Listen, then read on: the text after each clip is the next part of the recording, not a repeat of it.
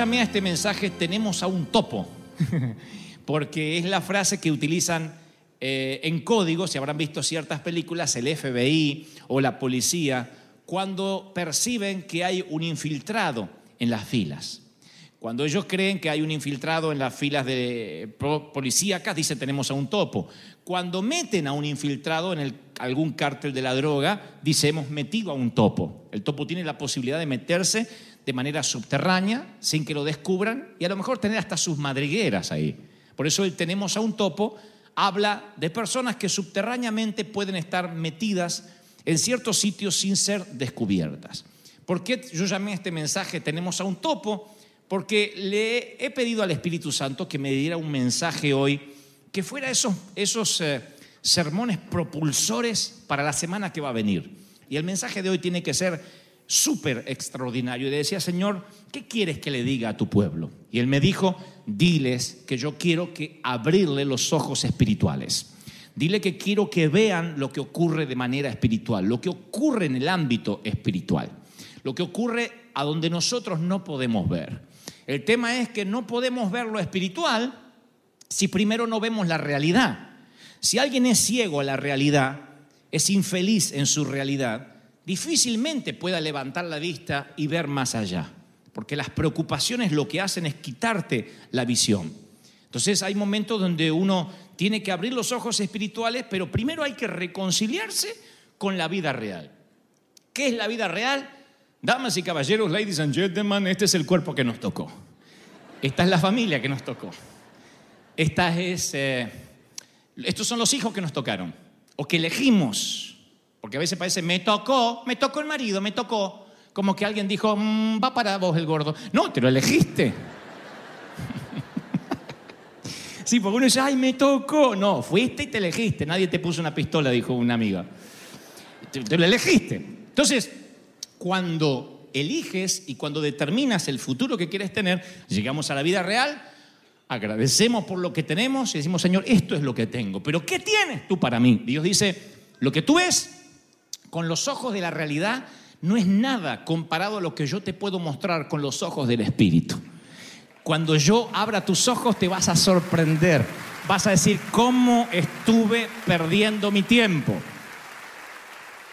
Hay una historia, alguna vez también se la relaté en Segunda de Reyes 6.8, donde el rey de Siria estaba en guerra con Israel y delibera con sus ministros.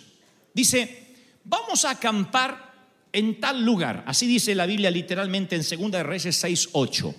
Acampemos en tal lugar, no dice dónde. Pero el hombre de Dios, oigan, el profeta que vivía en el pueblo de Dios en Israel, le envía un mensaje a su rey, al rey de Israel, y le dice, no pases por ese sitio porque los sirios te han tendido una emboscada. Y en varias ocasiones Eliseo, que era el hombre de Dios, le avisa al rey por dónde el enemigo lo iba a atacar. Y entonces el rey de Israel tomaba precauciones. El rey de Siria, enfurecido por lo que estaba pasando, porque pobrecito decía, los vamos a esperar acá. No hay forma de que sepan que lo estamos esperando detrás de esta montaña.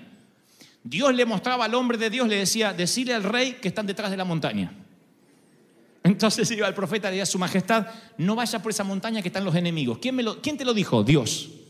Y lo ponía listo, lo ponía, le abría los ojos al rey de Israel para que el pueblo de Dios no pasara ninguna crisis y todo lo que hacía el enemigo se les caía, era como el coyote, ¿se acuerdan del coyote? Pepe, va por la carretera, pepe, ¿se acuerdan?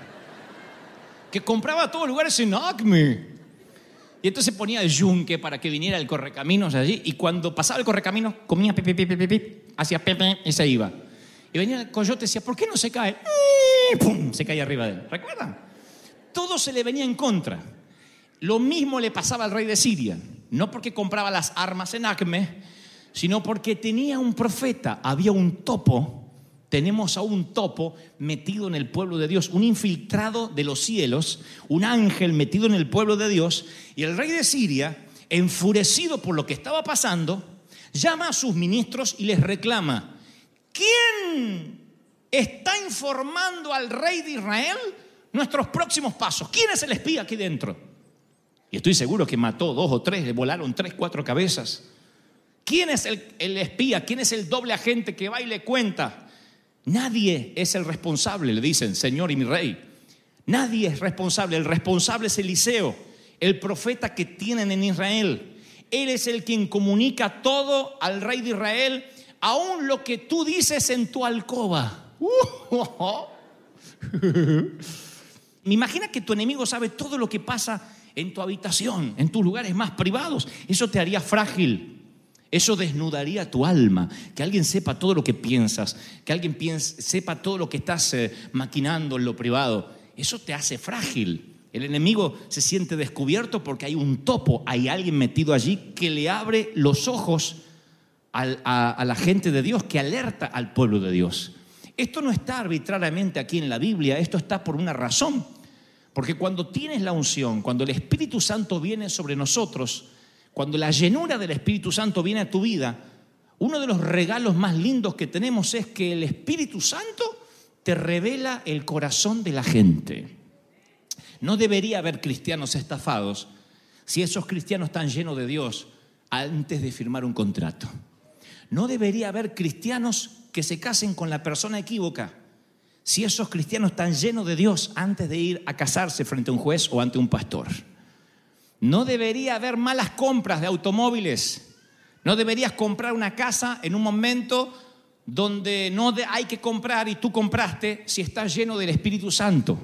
Porque el Espíritu Santo es un topo metido en las artimañas del enemigo para decir, cuidado, no firmes, cuidado, no te metas, cuidado que ahora es muy linda, pero se va a transformar en una bruja cuando se case.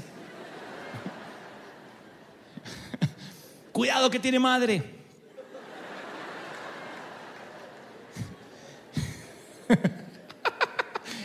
cuidado. El Espíritu Santo te alerta para que no metas la pata, para que no te equivoques porque es un topo, está metido allí y nos dice esto es lo que va a pasar. O tú dices, pero ¿cómo me lo dice? ¿De qué manera?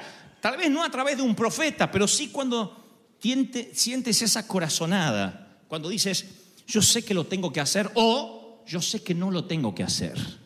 ¿Me siguen, sí o no? Entonces él abre los ojos y te muestra las emboscadas del enemigo, porque todo el tiempo el enemigo está poniendo emboscadas.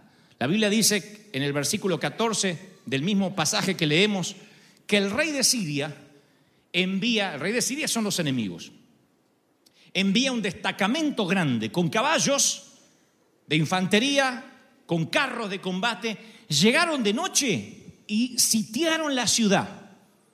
Dijo el rey de Siria, así que lo estamos esperando por acá y el profeta los alerta. Así que los esperamos por allá y el profeta los alerta. Pero si voy y les rodeo la ciudad por más que los alerte, ¿qué van a hacer? Voy a ir de noche y los voy a rodear. Lo único que les va a poder decir el profeta es te van a rodear, pero ya van a estar rodeados, punto. Así que rodea a Israel, que esa es la vieja estrategia del enemigo, hacerte creer que no tiene salida. Decirte te tengo rodeado financieramente, te tengo rodeado en los sentimientos, te tengo rodeado en la salud, frágil, entonces viene el médico y te dice, me parece que es cáncer, ¿eh? Mm. Y viene la tía y dice, sí, te vas a morir como la comadre. Y tu marido dice, y bueno, vamos, ¿querés que te midamos así? Vamos eligiendo el cajón. Entonces, la vida te va rodeando para que digas, literalmente, no puedo salir de acá. No puedo, no, esto me va a llevar a una muerte segura. Y entonces empiezas a pensar que no tiene salida, que, que ahora no te sirve ni el Espíritu Santo, ni el topo, ni nada, que estás rodeado. Pastor, no puedo más. Así se pone Israel, no podemos más, estamos rodeados. Pero de pronto Dios dice, cuando te sientas rodeado, cuando sientas que no puedes más, yo voy a abrirte los ojos del Espíritu para que veas lo que he preparado para ti. Alguien tiene que gritar, Amén. Cuando te sientas rodeado, voy a abrir los ojos del Espíritu. Y dice la palabra de Dios, por la mañana, el criado de Dios, el sirviente, sale y ve el ejército de Siria, caballos, carros de combate, infantería que rodean la ciudad, y dice, ay Señor, ¿qué vamos a hacer? Me va a pasar como la comadre. Le dice Eliseo, ¿qué vamos a hacer? Porque no, nos van a pasar por arriba.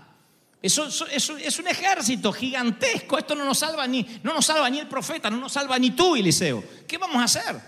Y entonces el profeta dice, ora a Dios y le dice, Señor, ábrele los ojos a Giesi, así se llamaba el criado, para que vea. Ábrele los ojos para que vea. Es mi oración esta mañana. Yo estoy orando para que el Espíritu Santo abra tus ojos hoy como Eliseo oró por Giesi. Le abra los ojos del Espíritu y vea lo que está ocurriendo en la esfera celestial. El Señor así lo hizo. Y el criado abre los ojos. De pronto. Aleluya. Y aparece y ve en las colinas, por encima del ejército. Oigan, siempre que Dios abra tus ojos, te vas a dar cuenta que Dios está por encima de las circunstancias, de la crisis, del cáncer, de la quiebra. Yo estoy por arriba, dice Dios. Por encima, aleluya. Por encima de las colinas. Yo no creo que Geise se vuelve a preocupar después de ver eso. No creo que te preocupes, mi querido. No creo que puedas preocuparte, mi querida, luego de ver lo que Dios tiene para ti en la esfera espiritual, ¿cómo te vas a preocupar? Es como que Dios te dice, te voy a llevar más allá de lo que puedes ver. Te voy a demostrar de que mayor lo, son los que están contigo, mayor es el ejército que pelea contigo que los que vienen en contra. Cuidado del que se atreva a tocarte porque se va a meter con el cachorro equivocado. Dios dice, cualquier arma forjada contra ti no prosperará se les va a volver en contra. Por un camino te vendrán a hacer mal, por siete desmembrados y confundidos van a tener que correr. ¿Cuántos toman esa palabra? Por un camino y por siete tendrán que huir. Cuando se te abren los ojos, tú ves que hay un ejército. Pero también, oigan esto, présteme mucha atención. Cuando el Espíritu Santo te abre los ojos, tú empiezas a ver todo lo que pasa en el ámbito espiritual. Tú ves que hay un ejército peleando por ti, pero también ves la necesidad. También despierta una pasión por las almas. Y eso a veces va a traer tristeza, porque ver la necesidad de la gente causa tristeza, causa dolor. Jesús iba caminando, desarrollando su ministerio y a veces en el paso, mientras que caminaba, veía la necesidad que otros no veían. El Espíritu Santo me mostraba ayer que dice la Biblia que Jesús a su paso, caminando, vio a un hombre ciego de nacimiento. Nunca nadie ve como Jesús. Nunca nadie puede ver como Él. Pero Él a su paso, o sea, mientras que iba a hacer otra cosa, vio a un ciego. Si yo voy a tu compañía donde trabajas y pregunto, ¿qué opinan de ti? ¿qué crees que me dirían de manera inmediata? Además de que eres buen trabajador, supongo. Si pregunto en tu colegio, en la universidad, en el high school, ¿qué me dirían de ti? Dirían algo como, siempre está pendiente de la necesidad. Es alguien que se da cuenta y te mira a los ojos y dice, ¿por qué estás triste? Es alguien que entra y sabe a quién nos duele la cabeza, pero parece que fuera un brujo, sabe todo. Y dice, quiero orar por ti porque te veo triste. ¿Dirían eso de ti? O dirían, no mira a nadie. Llega y dice, ay Señor, que no me contamine con estos mundanos, gloria. ¿Qué dirían en tu empresa, en tu compañía? ¿Has abierto los ojos? ¿Puedes ver la necesidad? ¿O después que alguien se entrega a Cristo recién te vas a presentar?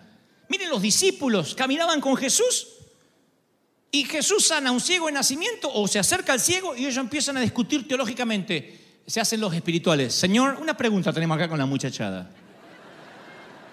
¿Este nació ciego porque pecó él o pecaron los padres? ¡Oh!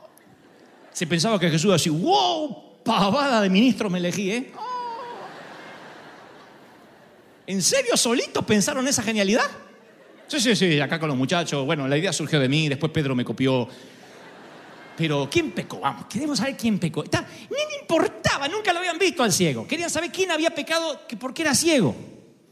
Los vecinos estaban tan ciegos que cuando se sanó, dice su vecino que le habían visto pedir limosna, decían, este no puede ser el que se sienta a mendigar. Uno decían, sí es él, pero la mayoría decía, no, se le parece.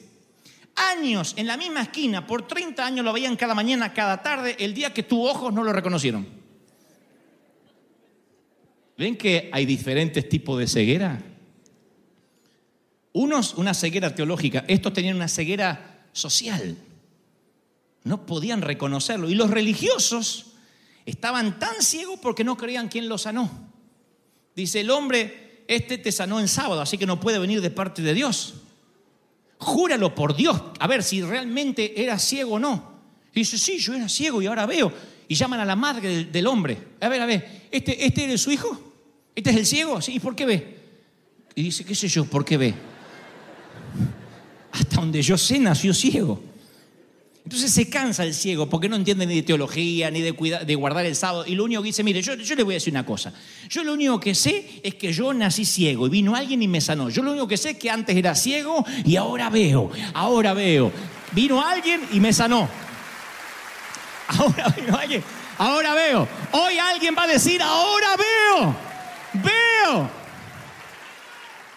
Hay gente tan ciega que no puede ver la necesidad y que está discutiendo teológicamente y te estás perdiendo milagros increíbles por esa ceguera. Dios dice, no quiero que tengas ceguera religiosa, ni ceguera social. Yo quiero abrirte los ojos.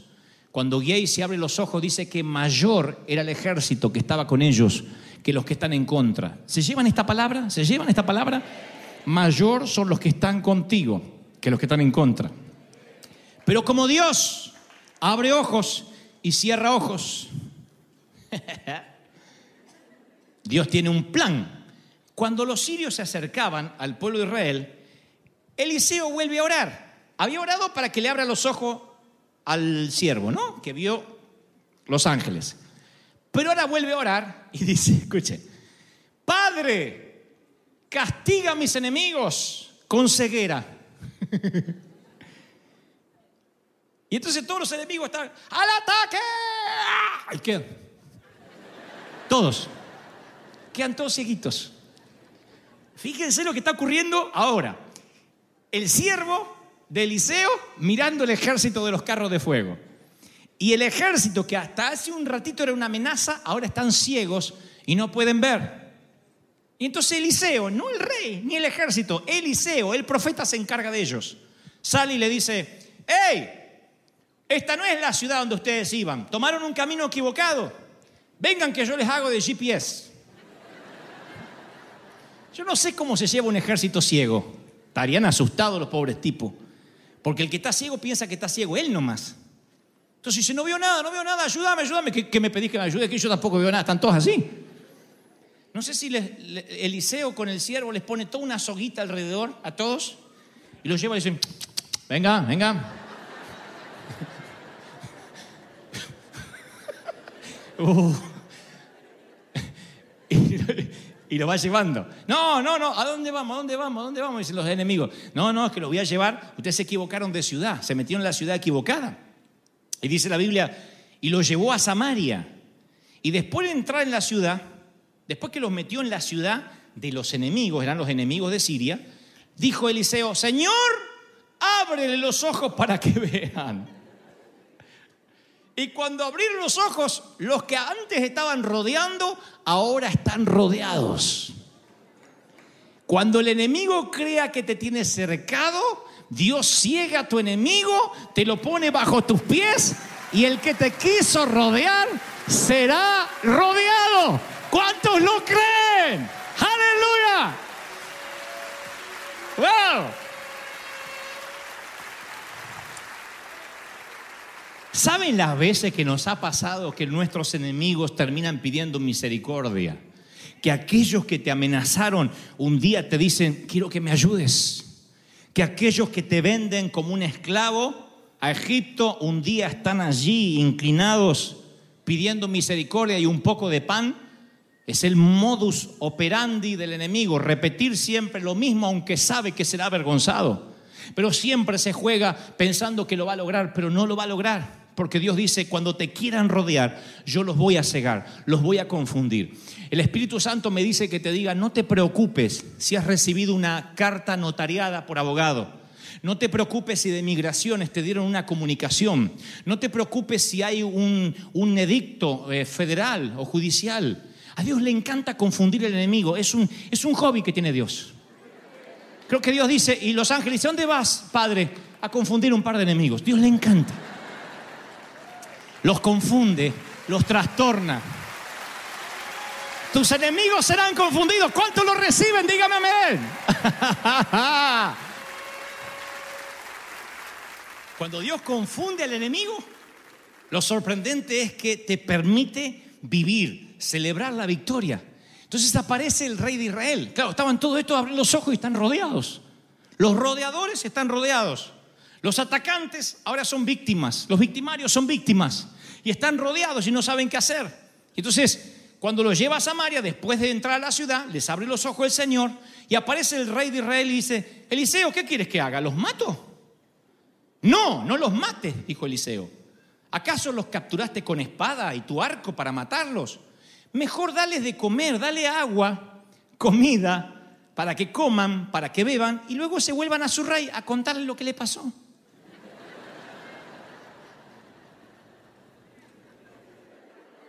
Miren qué tipo listo Eliseo, ¿eh? El rey de Israel es medio brutazo. Es que los lo, lo mato todos, los mato. No, shh, Es que, lo, que los mato. Y aquí el detalle, chato. Y, y Eliseo dice, no, no, no, no, no, no, no, no, no, no. Dales de comer, dale de beber, pobrecitos.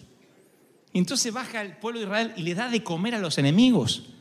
Acá esta parte ya no gusta mucho, porque dicen, yo no le voy a dar de comer con todo lo que me hizo esa. Yo no le voy a dar de comer. Dios dice, tienes que darles de comer para que cuenten, para que vayan y relaten lo que les pasó, para que vuelvan a su, a su rey y cuenten de que, ¿saben lo que es contarle a su rey? Los, los sirios vuelven y dicen, ¿y? ¿Los rodearon? ¿Los mataron?